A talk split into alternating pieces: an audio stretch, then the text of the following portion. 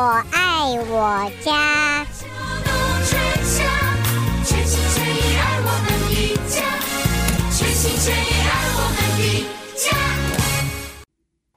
朋友们，大家好，欢迎收听德州中文台，我是胡美健。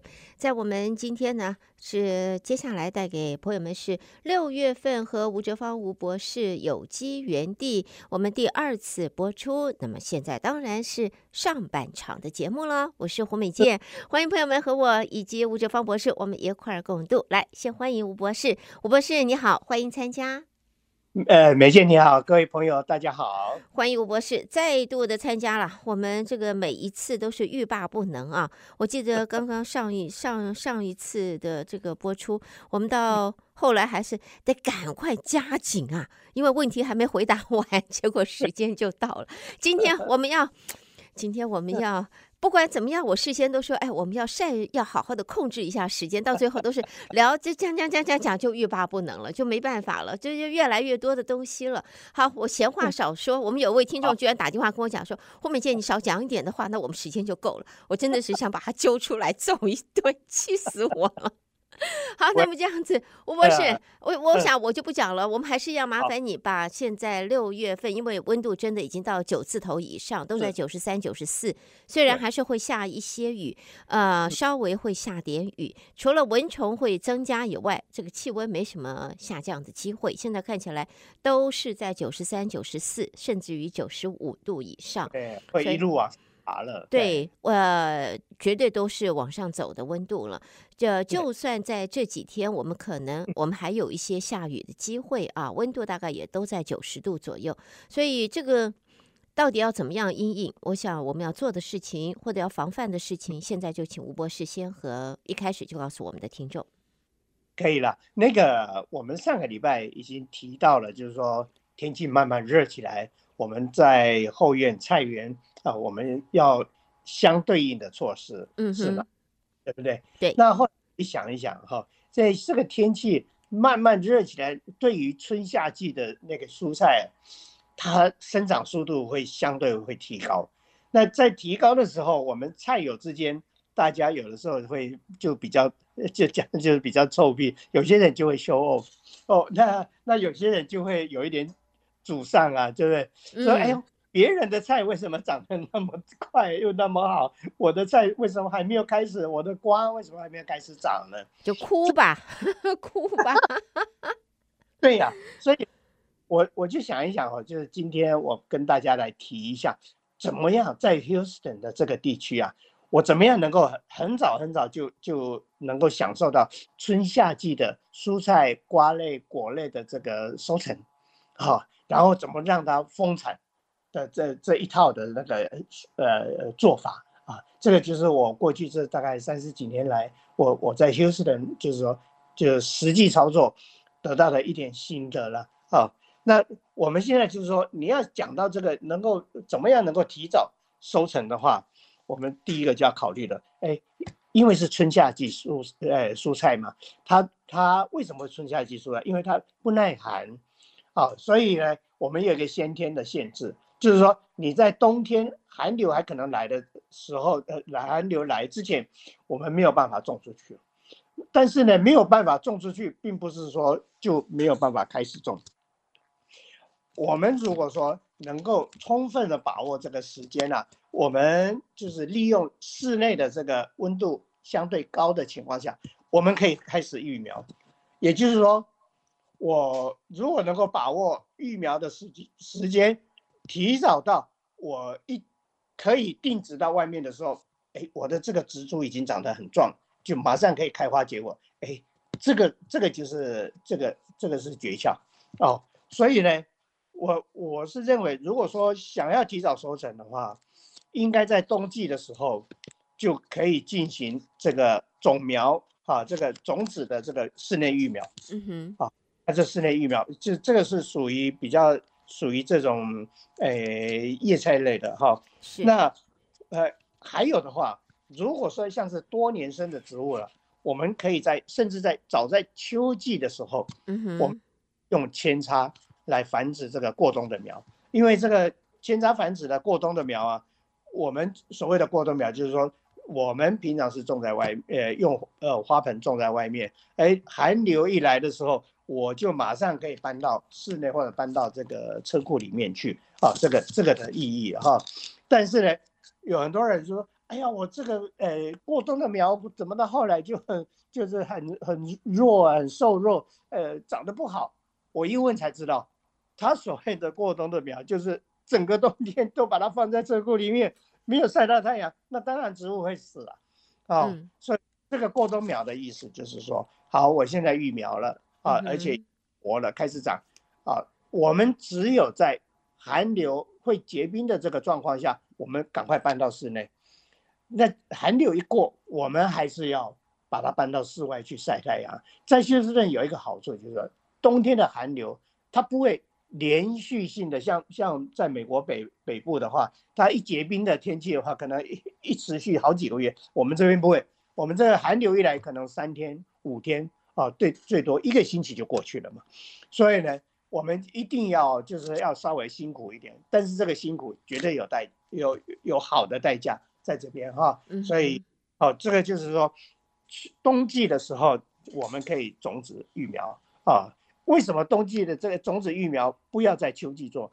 因为在秋季做的时候，到时候长得太大，因为这个叶菜类啊，它比较瘦弱。OK，啊，这么少那个育苗的话，到冬冬季的话，它长得就是它会徒长啊，就是比较不太好。哎.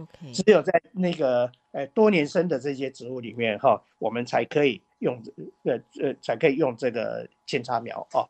那因为这个冬季的育苗哦，过冬苗。来讲的话，我们要时常搬进搬出，所以呢，你一定要用花盆。那这个花盆呢，因为你冬季育苗的话，到到隔年三月，嗯，啊，我们顺着这个三月中，这个就是说没有这个寒流的顾虑的时候，我们还有好几个月，它会继续长。所以呢，我们这个育苗盆也不能太小，不能像那个我我们到。种苗还 nursery 去买那个那个小的种苗，一个四寸的那个四方形的那个，啊、那个那个太小了啦，那个太小了啦。对，所以至少的话呢，应该要用一加仑的那个花盆啊.一加仑可以说不大，但是也不小啊。它用一加仑的花盆的话，我以前曾经呃种过那个番茄的过冬苗，甚至可以在冬天的时候，它都可以开花结果。我在冬天的时候，外面在寒流的。我在里面吃番茄，哈哈哈哈，真的，对对，但是呢，这个就是说过冬苗的话，它也会长得很快，所以要提供支架啊、哦，我们就可以呃，像那个我们平常种兰花，不是兰花都会有一根那个那个那个塑胶棒子嘛，很长的，嗯嗯、是，的那个那个花呃那那个花杆的那个可以拿来。哦，我们在育苗的时候都很好用，所以我平常都回收那个东西。然后，那当然，如果说，哎，在更大的花盆可不可以用？当然可以。我是建议说，最大的 size 应该只用到那个五加仑的盆啊。五加仑的盆是用在哪里呢？我觉得最好用的就是用在那个百香果，它的育苗啊，oh. 因为它整个冬天啊。你如果说搬进搬出的话，它会长得很快。它往往用那个番茄架，我我平常是喜欢用那个番茄架，哦，大的番茄架。是因为现在 nursery 有很多，以前都是小小的番茄架，对不对？现在有有比较大的番茄架，你这个站起来大概到人的肩膀的那么那么大的番茄架，那个的话，用那个番茄架来撑住这个百香果，那这这让它攀哦，让它攀。所以这个是最大，最好是五加仑以内。比较好，因为再超过的话，你要到时候要到菜地上面定植的时候，哇，这个这个要倒过来的话，那是很辛苦的，哦，这个你根本搬不动，所以呢，对五加仑。然后中间的话呢，我们在秋冬季育苗的期间，我们要管理这个种苗啊，嗯、然后尤其是这个呃多年生的这些呃扦插苗，嗯，它会长。继续长的时候，你就开始诱导，比如说像番茄哦，我就让它基本上很多的番茄，大部分番茄都是 indefinite，也就是说 indeterminate，就是它的那个高度会继持续长高。那长高的话，我们就就靠它在这条主干，它就可以结很多的番茄。那这种情形的话，我们可可以把侧芽在在过多苗出在管理的时候，就要把侧苗呃侧芽把它掐掉掐掉掐掉哦。那都像这个茄科子，番茄其实也是茄科植物。另外的这个茄子、辣椒的话，嗯、我们基本上就是让它分叉哦，但是太多的那个侧芽也要把它搬掉哦。嗯。过冬苗的时候，这个阶段就要做，让它这整个植株看起来就很漂亮。啊，那再来的话呢，像这个百香果的话，啊，我们也是一样，甚至就是说丝瓜啦，哦，瓜类都一样，除了苦瓜以外，瓜类也是一样。你要在这个过过冬苗的这个管理阶段呢，我们要适当的去摘心，啊，那摘心的这个用意，一来控制它高度，二来最主要的就是要诱导它至少第三代的藤出来。为什么第三代藤出来？基本上所有的瓜类的、果类的、爬藤类的，嗯，它都在第三代藤以后才会开母花，啊，哦、所以 OK，那这样子的话，我如果在这个过冬苗，呃，过冬苗的管理期间，我就让它有那个有有这个第三代或甚至第四代藤的时候，难怪我三月中我一硬指出去，它马上就就在一两个礼拜，它就母花就出来了。就像我们上个礼拜，嗯，呃，梅姐讲的，就是说有有的朋友四月就开始开花，嗯哼，嗯哼，对呀、啊，但是但是他很惨啊，开过以后就没了，就不，不会不会，因为这个的话，这个是多出来的，哦，即使哈，其他的人，你如果说晚种，第一批开出来也是这么少，嗯哼，可你等这一批它成熟了以后，下一次再开出来的时候就开始大爆发了，比如说你这次可能只有六粒。下一次可能就二十五粒，再下一次就上百粒了啊！哦、那也就是说你你比别人早一个循环。你如果说你看哦，我如果说呃十月九月的时候我就育苗，我到三月我这一颗已经是将近半年的时间的苗，对不对？啊，比起别人到三月的时候你再去扦插，啊，或是用种子种，用种子种的百香果是基本上当年。基本上应该是不会结果的哦，都是扦苗。嗯、那扦插苗，你要它等到它长到壮，你可能要四个月、五个月以后，那你可能六七月了。那六七月你再开始 开花结果，那你一月开花的九月，那九月你顶多再来一次，你只有两轮啊，嗯，就是的那个收成。那但是我们这不一样，我们四月、六月、八月，甚至十月啊，当然就是说十月过了以后。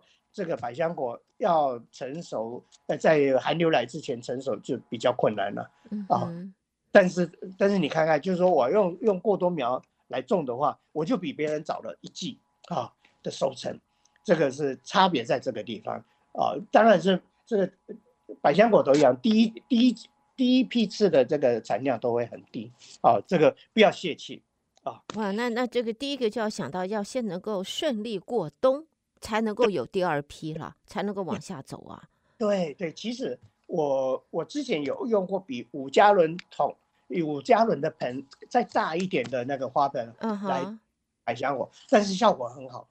只是说我在定植的时候，哇，这个是比较费力气。嗯，那年就是我我一整年我的百家果收超过四百粒。为什么我讲超过四百粒？因为是过了四百粒以后我就不算了。太多了，我不算。没关系，吴博士，我还是跟你讲，下一回的话，这种情形，我们绝对会不计任何的，不不辞辛苦，不怕，我们来帮你算。可以可以，我我 take note。呃，我们帮你算，我们带一个塑胶袋，我们各自带袋子来帮你算，一批一批的，我们来算。对啊，因为我每年在后院，我一定会有新的这个。嗯这个是研究的这个这个项目啊，project、uh. research project，那就针对某一种菜式，我会去做实验。这个四百多例就是我就是我当年我在研究那个百香果的时候啊说，uh. 因为我我采收的时候，如果是我的研究项目的话，我一定做记录。哎，几年几月几号，哎怎么样？几年几月几号怎么样？几年几月几号我收成了多少百香果？那今年呢，就是预告给大家，就今年我的研究的项目是。那个佛手瓜，哦，是，瓜也是从一月一月底我就开始那那个催苗，啊出来，然后三月把它种出去的。现在现在长得很好，但是我想要说整个的一个一个生命循环之后，我再总结，可能要到明年的这个节目我才跟可以跟大家分享这个佛手瓜。哦，不过这是题外话了。我以我下下 我我记得了，今年的佛手瓜应该也会有像当年那个那个百香果的结果的那种那那种架势在那边了。好哦，对，大家可以可以拭目以待哈。对，拭目以待。然后 我如果如果这样子丰收的话。如果是我们先报名吧，我们开个团到那边去帮你数，帮你收啊啊呀呃佛手瓜也也有有关于佛手瓜的问题，不过我们等到下半场的时候再和吴博士讨论。好，还有对不起打岔了，吴博士，还请先麻烦您继续。不不不，好，所以所以我我刚刚讲的就是说，种子育苗的啊，基本上也是以叶菜类，比如说像这个空心菜也可以嘛，对不对哈？苋菜的话，基本上是不用育苗的。现在我我基本上我我根本连播种都不播种，我就是前一年，啊那个我就留一两颗的苋菜让它开花结籽，然后呢到季节终了的时候，我就把这些种子啊，就是把它随便乱撒在菜地里面，啊它就到隔年的时间一到，它就乒乒乓乓都长出来，啊芹菜也是一样，芹菜我也是就留一颗做种。然后也是甩，所以呢，我到在每年的那个早春的时候，我的菜园那个芹菜跟跟呃跟苋菜基本上混杂的，嗯，混长出来，我就就就适当的时机把它疏苗、疏苗、疏苗以后，就呃他们都可以长得很好。对啊，吴博士，你是 你是混撒还这个样子？你记得吧？我们上一次还有节目说有听众在抱怨呢，他的苋菜长得比比比杂草还要厉害，还要猛。他都不晓得要怎么办了，我们记得吧？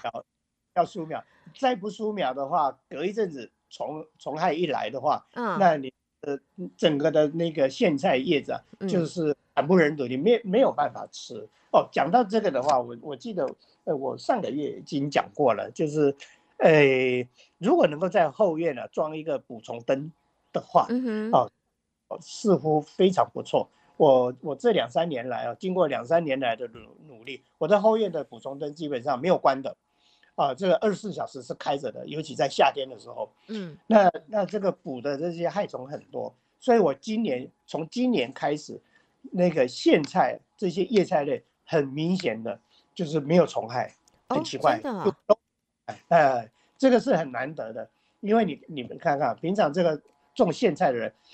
如果说你看到这个叶子那么漂亮，你你跟我讲说你没有撒农药的话，我都不太相信。嗯，哎，所以像这个菜市场也是一样，为什么苋菜这么这么漂亮，没有虫咬？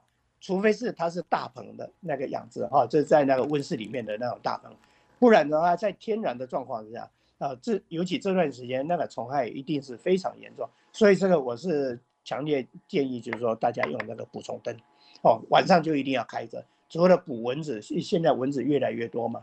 除了捕蚊子以外，也是捕这些害虫哦。不过这个是题外话了啊。这个就是我们过冬苗哈，种子的话，大概在冬天的时候。如果是用播种的话，我们在冬天的时候来播种哦，不要太早。那扦插类的话，我们可以提早一点。扦插类的苗啊，这个刚刚讲过，就是茄科的植物，番茄啊，诶诶，茄子。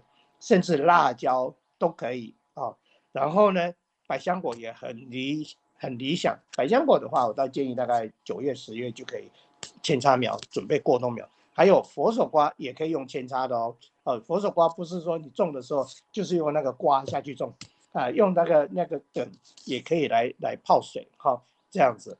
那另外的话呢，还有一个就是呃用种子播种，但是要早一点的话，像这个木瓜跟芭乐啊，芭乐当然也可以用扦插苗的哦。那你用种子的话，呃，木瓜跟芭乐要前一年的前一年的春天就要开始播种，然后呢种在五加仑的那个花盆里面，一直到隔年才可以定植在外面哦。也就是说，为什么要这样子呢？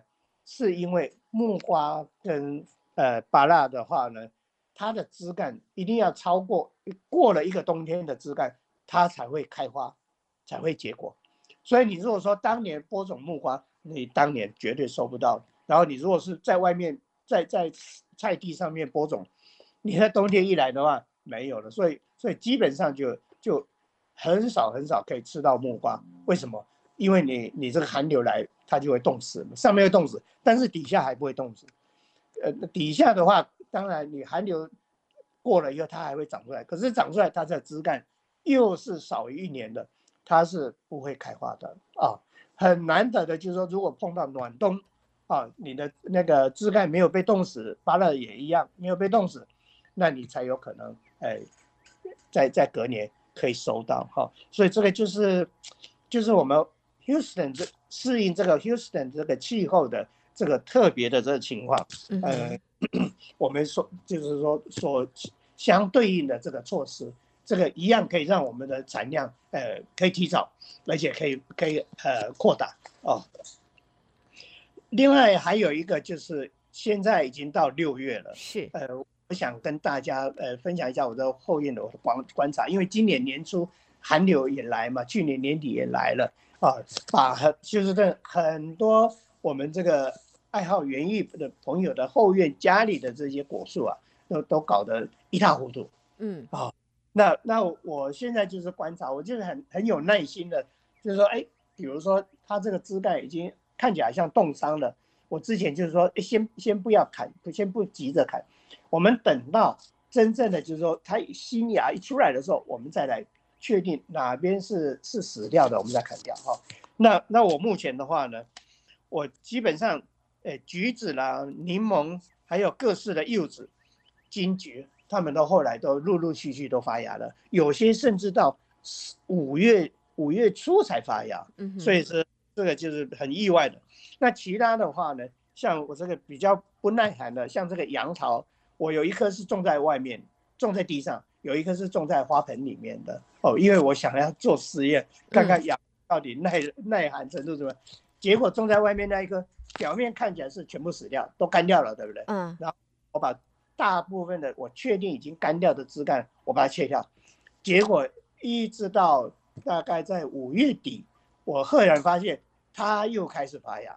所以杨桃，如果说寒流来，尤其今年的寒流跟去年底的寒流特别冷嘛。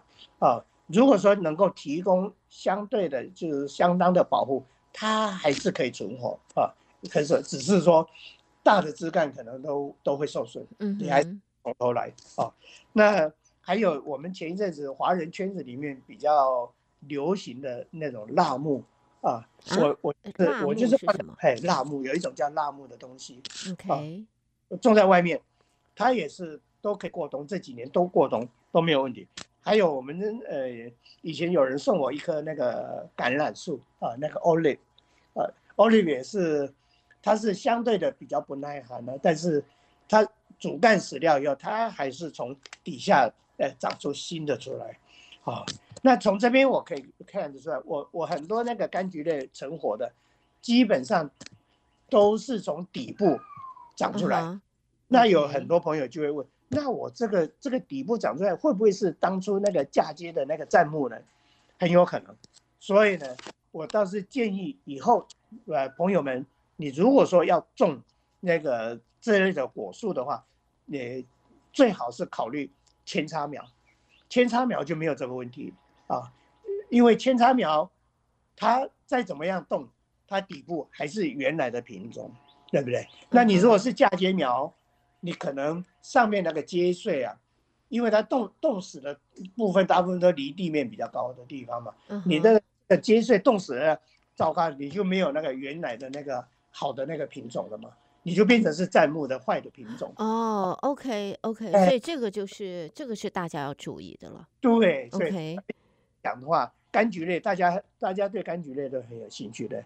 其实柑橘类，你用那个扦插苗或者是空中压条哦，所谓的高压苗，哎，这个其实很容易的哦。你就看哪边有这个呃朋友，周遭的朋友哪边有好的品种，对不对？就跟他讲，哎，能不能帮帮我繁殖一颗啊？就是在空中压条啊。那一一基本上大概这个柑橘类的这个压条的话，大概四。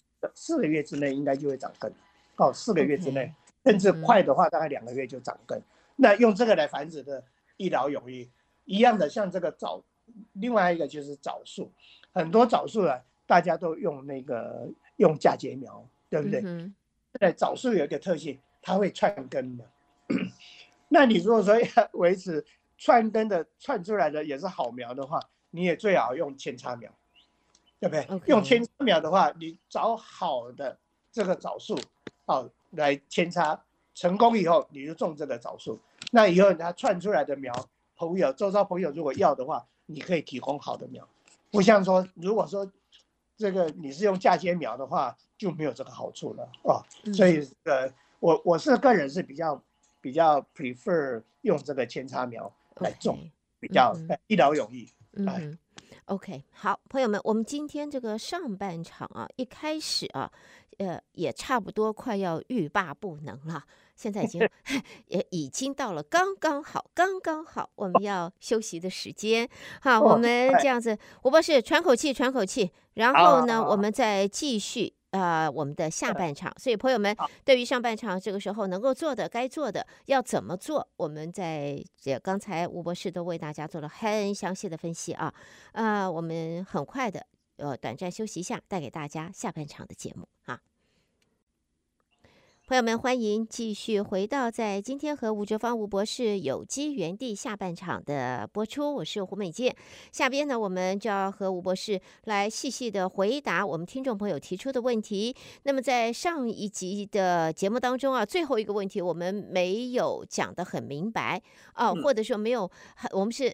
最后已经快要结束了，吴博士说：“我用这个呃一分钟呃十秒十五秒来解答一下，这个就是鼻涕虫或者是瓜牛。”听众说：“这他用的用的这个呃传统的啤酒没有任何用了，这个完全不管用。然后呢，又是鼻涕虫无壳的，然后还有呢带壳的。他说都有，现在要怎么办呢？他他想他说我换红酒也行，白酒也行，他说高粱也行了。呃，我有。”我说行，高粱。你要是有，我我本来想说，你要是有竹叶青的话，要不要拿到德视中文台，我们跟其他的朋友 trade 一下好了。啊、呃，所以这个问题要怎么样解决？我想今天还是这个还是要麻烦吴博士再为大家做一次说明，好，好不好？啊，好，这个有关这个比例虫啊、蜗牛啦、啊、这些问题，这个在菜园是常常碰到。那碰到的这个就。的差别的话，只是说严重跟轻微的差别。这个就好像说我们在煮一锅水，对不对？我们以前讲说这个水滚了以后，我们扬汤止沸，也就把锅盖打开，哇，吹吹吹吹吹，哎，它就比较不会不不不会那么呃那就是滚得那么厉害，或者是釜底抽薪。我们干脆把那个那个锅子底下的木材拿出来。它也不会不会再开门了哈，这水就不会再滚了。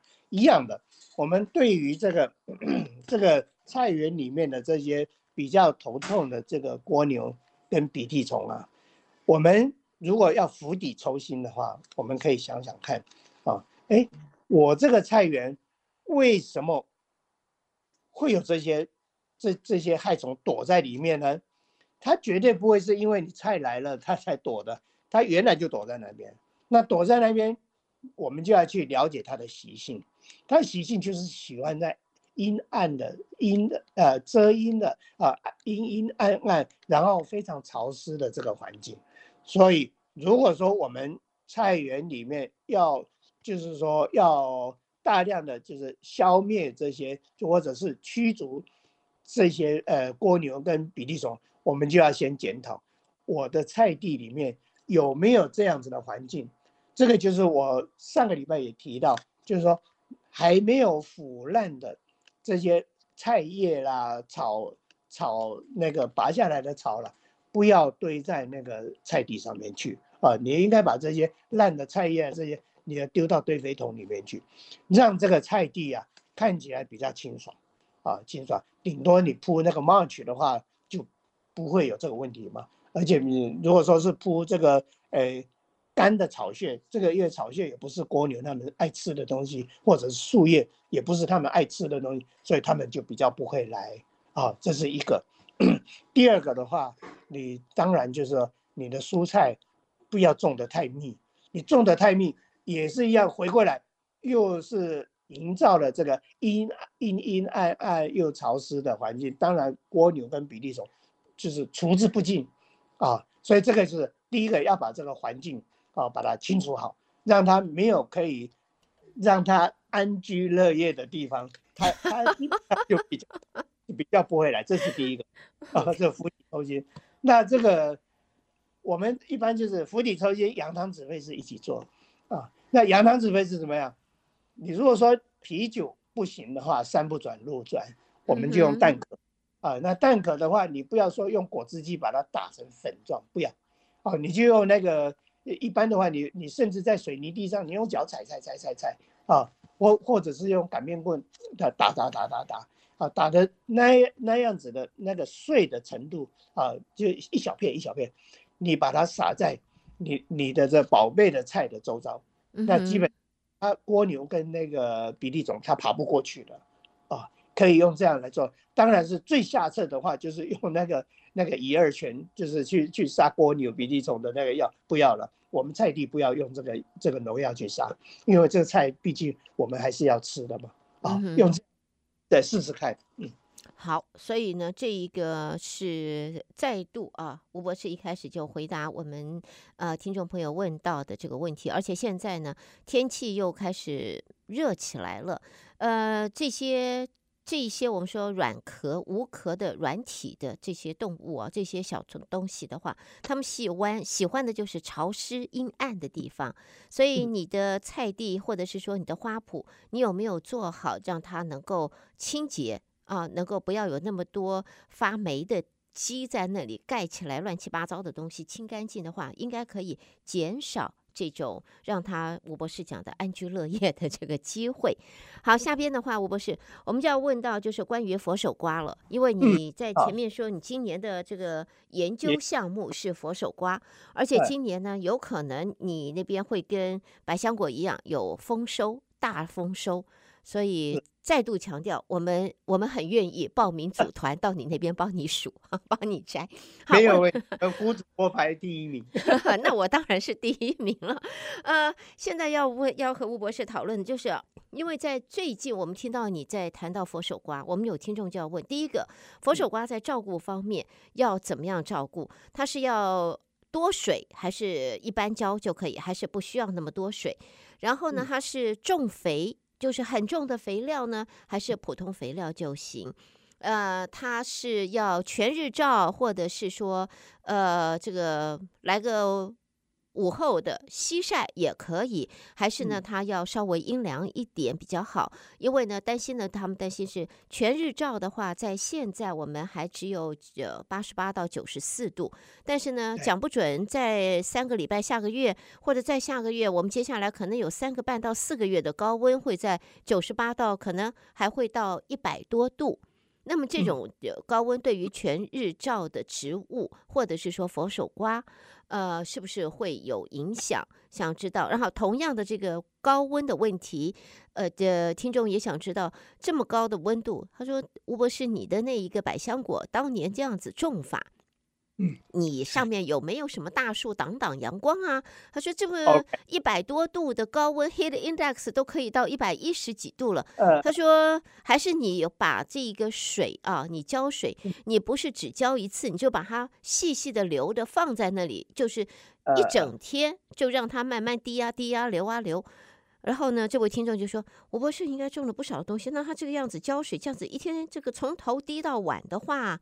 可是他水费要花多少？他要呃，吴博士可不可以讲一下他的水费？如果这样子交，他水费是不是天文数字？这这个问题我也很有兴趣。好像吴博士我还从来没讨论过，能不能分享透露一下？透露一下好不好？因为因为因为这个的话，我把它当成 research 的 project 在在做了，所以呢，对于这个水费的话，我。虽然我们家老板会有的时候会呱呱呱，那我就把它当耳边风。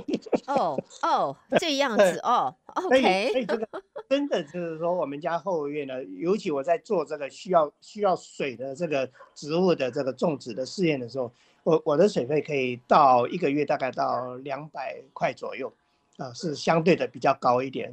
但是呢，这个你这个呃钱花下去，你所得到的快乐的价值啊，远远超过这两百块啊。这个是这个是第一点。第二点，这个刚刚因为因为我们胡主播讲到的这个百香果，因为是一个我已经种过的是非常成功的例子，我跟大家稍微分享一下，就是说我我这个这个百香果我是。秋天的时候就育苗，而且育我这育苗盆是比五加仑还要大的，嗯哼啊，那在还没有定植的时候，已经到第四代头了，都有了。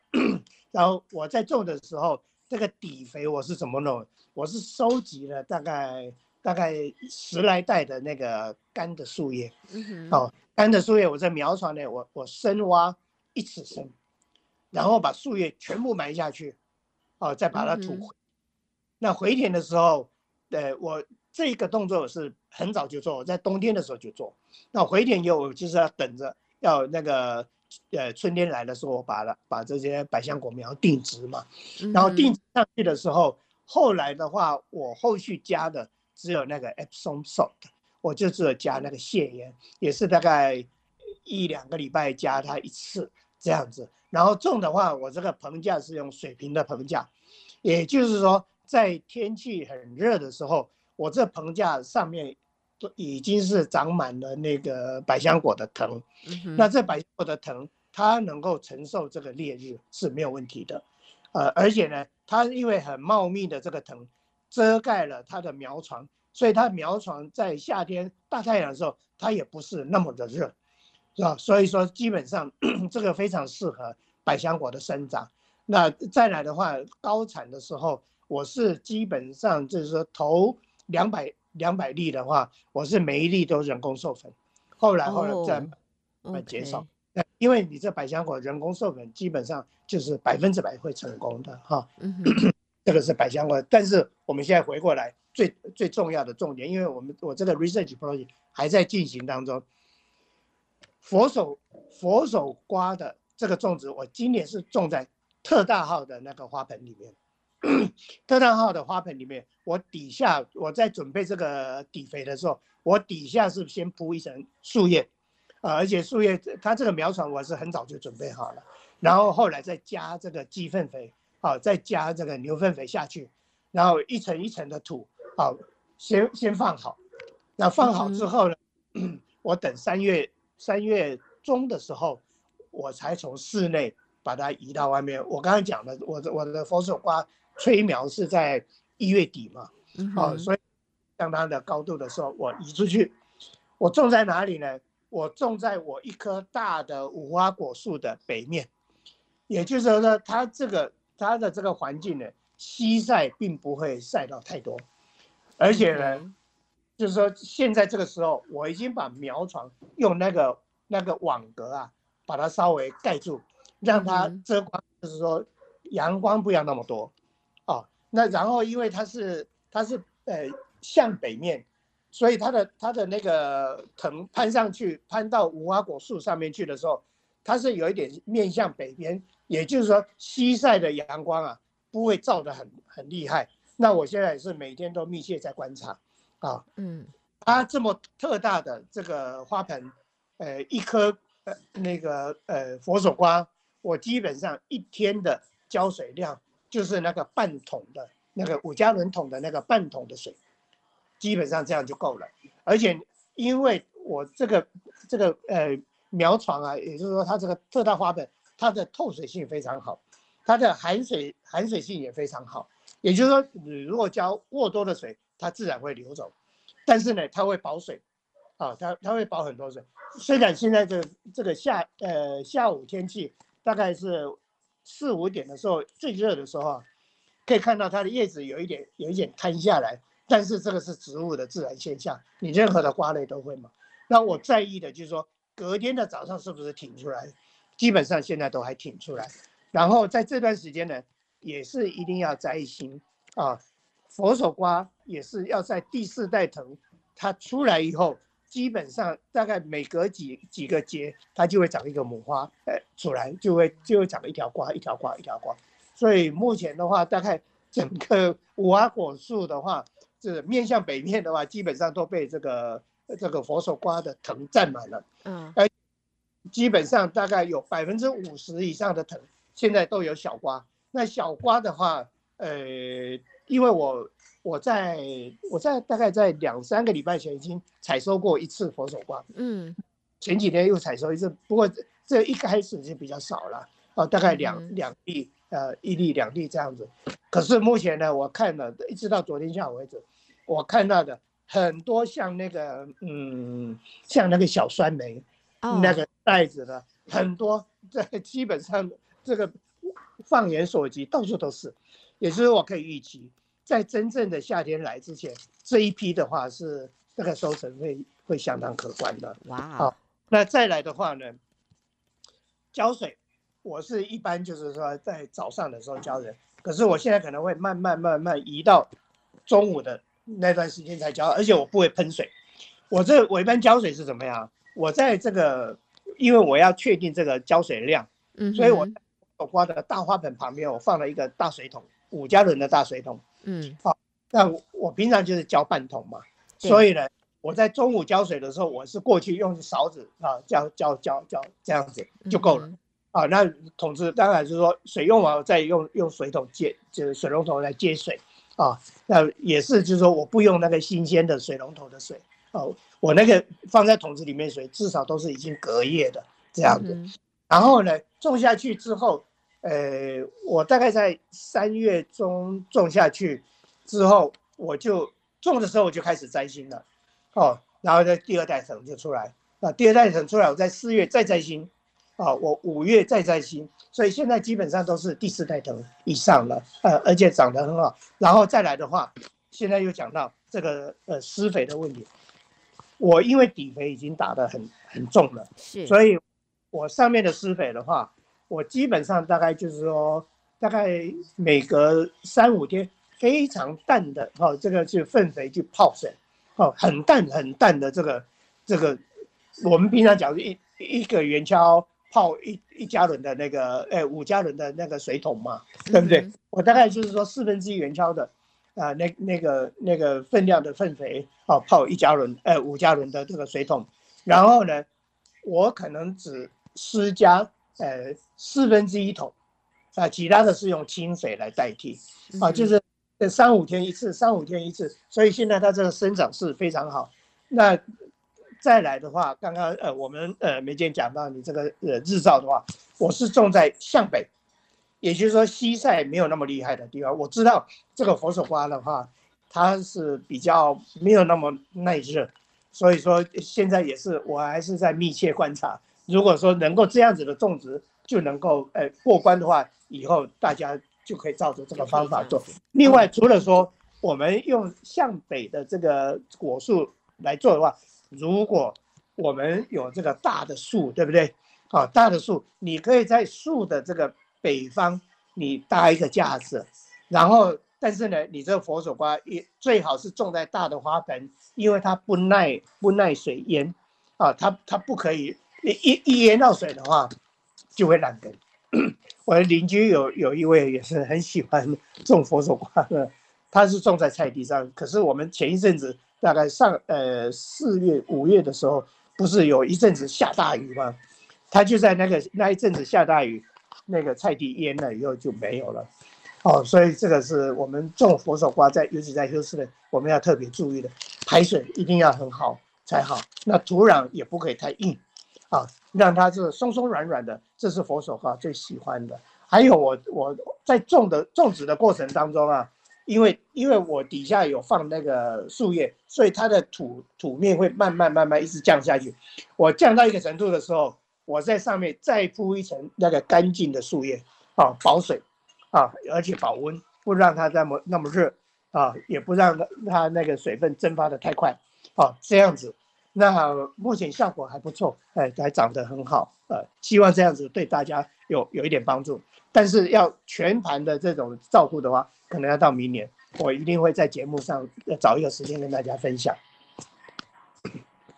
好，所以这个看到这个佛手瓜啊，我一听到吴博士就知道他现在全心投入的新的这今年的实验计划又是欲罢不能了，又在 这里欲罢不能。好，下边的话我要请吴博士来分呃这个听众提出来的问题啊，他是提到他的黄瓜啊，他种了黄瓜，然后也种了我们大概叫护瓜吧。啊，煮的时候他说是有有有点滑滑的那个护瓜。OK，嗯，他想问，他说吴博士，听你一天你每一次都有你的不同的 project 在做实验，他说想问问看吴博士，黄瓜跟护瓜如果种子这个花粉互换的话，相互你有没有做过这一方面的实验？那么什么瓜种，什么样子品种，这个瓜果是可以在花粉方面？啊，互相哎，然后呢，嗯、成果会是怎么样？呃，是他说是会基因突变吗？哎，啊，记得啊，基因突变之后出来的那个那个 成果，那个瓜，它的种子是属于新品种，还是爸爸的种子，还是妈妈的样子？所以，所以这个我是，这可跟科学有关了。下边我们看看怎么样子回答分析好吗？麻烦你。这个这个这样子的这个试验交叉试验啊，这个对于对这个 researcher 来讲的话，这个很早就做过了了。哦，不过就是说一个原则啊，你要繁殖的话，一定是同科的植物才能够繁殖。你要嫁接，也是一定要在同科的植物里面嫁接。我相信护瓜是属于葫芦科，那黄瓜好像不属于这个葫芦科的植物，所以。一般的话，你这样花粉的交叉的传粉，应该是不会成功的啊。那你其他的，比如说丝瓜跟护瓜跟苦瓜之间，勉强有些是勉强可以过，但是它的瓜型啊都长不好啊，都没有办法。呃，所以说还是最好是用利用这个原来同科的植物，就丝瓜对丝瓜，护瓜对护瓜，黄瓜对黄瓜，这样子。那就是说没什么。呃呃，不需要改了嘛，就是原来是什么就是什么的意思。对对，OK，这个比较会混种的，就是就是指我就是我讲的，像这个同科的植物才会。比如说，我如果苋菜种下去，嗯，我苋菜可能好几个品种，你如果把它种一起的话，它会混种哦。呃，而且这个混种有时候也会很有趣，会混出来你的这个很意外的品种出来也有。但是你这个混种出来以后，往往因为你在育种学里面的话，它要让这个品系能够安定下来，要好几，它可能到第二代它又变种了哦，又变回去原种还怎么样？所以说做这个混种的这个，我想不需要这个让真正的靠农业吃饭的他们这一批人去做就可以了。所以这个游戏别玩到这个地方了，给人家留口饭吃吧。哎，因为我们种子有限嘛，我们菜地有限，所以我还是保持原呃纯种。原来的纯种哦，讲到这个的话就要讲，如果说你要保持这个纯种的时候，你如果说后院有很多苋菜是最最好的例子了。你如果说觉得说你目前所有的苋菜里面哪一个品种最好吃，你就留那个种，留那个种的时候你就要注意哦，其他种如果开花的时候就要赶快拔掉，不要让它混种，对不对？哦，哦就是这样，只有这个最好吃的这个。这个苋菜它有开挖结籽的机会啊。这另外的还有一个很明显的例子就是 basil 哦，九层塔，九层塔也一样，九层塔很容易混种的。嗯啊，所以说我们一般我们比如说我们种 sweet basil，我们种东方的这个 basil 的时候，我要留种的话呢，我怎么留？比如说 sweet basil 先开花，好，那就先开花。一看到这个东方的这个九层塔在开花的时候。一律掐掉，哦，就让那个一颗的那个那个 sweet basil 开花截止。好，等这个开花截止告一个段落以后，我现在就其他的 sweet basil 的其他枝干的花我就掐掉，我换这个东方的这个九层塔开花。这样子的话，分别可以留到这个纯种的啊，这个也也很有意思了。但是就是比要要稍微费一点功夫就是了。OK。好，所以呃，在今天呢，朋友们，我们和吴哲芳吴博士带给大家今天的有机园地啊，要在这儿这个下半场也差不多时间到了，我们要告一段落。呃，不过呢，还是在这里呢，要先谢谢吴博士再一次在六月份带给大家的精彩内容。那么和吴博士，我们也是相约了，很快的，我们要进入到七月份，七月份的时候继续和。吴博士在空中继续讨论，谢谢吴博士的参与，谢谢，谢谢大家，也希望大家多多提出问题，我不懂的话，我就下去做研究。好的，好的，谢谢吴博士，那就跟吴博士相约，我们呃下一次了，下个月再聊了，好吗？嗯，好，好，谢谢您，谢谢，好，拜拜。